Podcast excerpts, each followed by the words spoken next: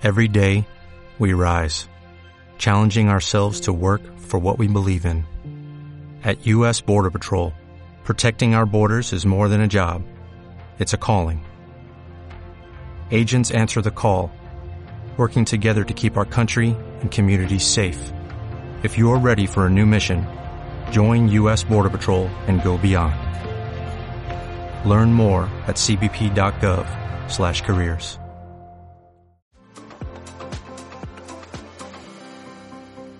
¿Qué tal? Muy buenas, bienvenidos a su cita con los mercados financieros de la mano de Beca Finance. Pues la verdad es que eh, los mercados están tomando ciertos tintes de western, de vaqueros en la última semana. Recuerden, ese sheriff que quería luchar contra todos los malos de su pueblo, pues bien, este papel viene encarnado por dos papeles o dos figuras primordiales actualmente en nuestra economía. En primer lugar, el presidente de los Estados Unidos, Mr. Biden, está luchando contra los republicanos a la hora de salvar el impago de la deuda norteamericana y al principio de la semana empezábamos con un inaceptable y parece que el optimismo iba a más cuando decía que estaban cerca. Estaban cerca antes de coger un avión e irse al G7 donde volvió a implementar su papel salvador. Salvador ofreciendo más armas a Zelensky y diciendo cuando estaba subiendo las escaleras del avión que su cercanía a China estaba a punto de mejorar y a punto de mejorar también las conversaciones con McCarthy diciendo que este mismo lunes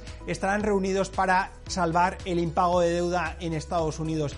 También otro de los sheriff es Mr. Powell, el jefe de la Reserva Federal de los Estados Unidos. Durante la semana estuvimos viendo muchos componentes, muchos partícipes del Consejo de la Reserva Federal diciendo que los tipos de interés tienen que seguir subiendo. Pues bien, el viernes Mr. Powell dijo que tenemos que ver los efectos en la economía de los últimos eh, incrementos en el precio del dinero y adicionalmente deberemos de ver cómo el crédito que está siendo más difícil de canalizar en el mercado como consecuencia de la volatilidad regional bancaria en Estados Unidos es esencialmente importante a la hora de ver cómo la inflación está empezando a caer. También hay que ver que la probabilidad de alcanzar una recesión dentro de los modelos de la Reserva Federal para los próximos 12 meses se encuentra actualmente en el 68%.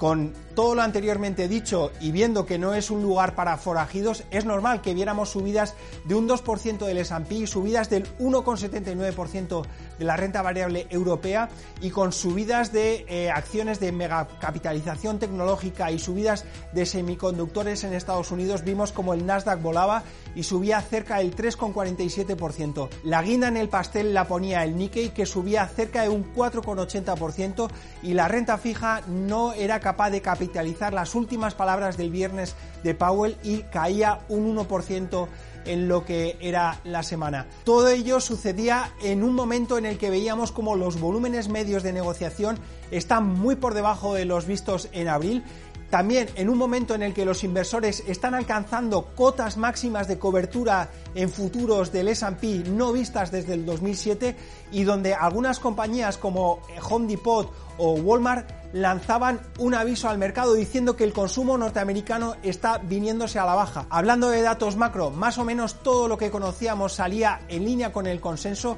subida de las ventas minoristas en Estados Unidos, subidas de la producción industrial y menores demandas de subsidio por desempleo en Estados Unidos. En la parte europea, caída de las expectativas de los inversores a nivel alemán, que nos dicen que hay una alta probabilidad de alcanzar una recesión en la segunda parte del año para la primera potencia alemana.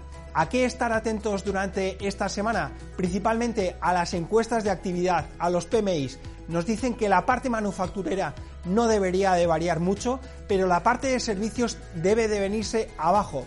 Nuevo dato de PCE dentro de Estados Unidos, que es una de las medidas primordiales en la decisión de la Reserva Federal. Se esperan subidas como consecuencia de la subida de la energía y la subida del precio de los coches usados y, como siempre, les traemos dos ideas para, de manera diversificada, configurar sus carteras. En primer lugar, Goldman Sachs Europe Core Equity, un fondo de inversión para invertir en aquella zona que les estamos recomendando como menos valorada dentro de la renta variable. Es un fondo que tiene más exposición a small y mid caps que los que anteriormente les hemos estado recomendando. Y en la parte de inversión directa dentro de acciones, SAP, una compañía de claro liderazgo en la confección de software empresarial y que nos da un potencial de un 14% desde los niveles actuales. Como siempre, les deseamos una gran semana de mercados. Les recordamos que nos pueden seguir en nuestras redes y les recomendamos que acudan a su cita con los mercados financieros aquí la próxima semana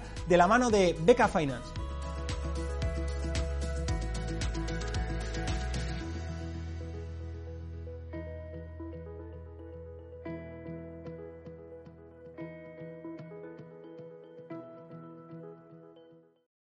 Join us today during the Jeep Celebration event. Right now get 20% below MSRP for an average of 15178 under MSRP on the purchase of a 2023 Jeep Grand Cherokee Overland 4xE or Summit 4xE. Not compatible with lease offers or with any other consumer incentive offers. 15,178 average based on 20% below average MSRP from all 2023 Grand Cherokee Overland 4xE and Summit 4xE models in dealer stock. Residency restrictions apply. Take retail delivery from dealer stock by 4-1. Jeep is a registered trademark.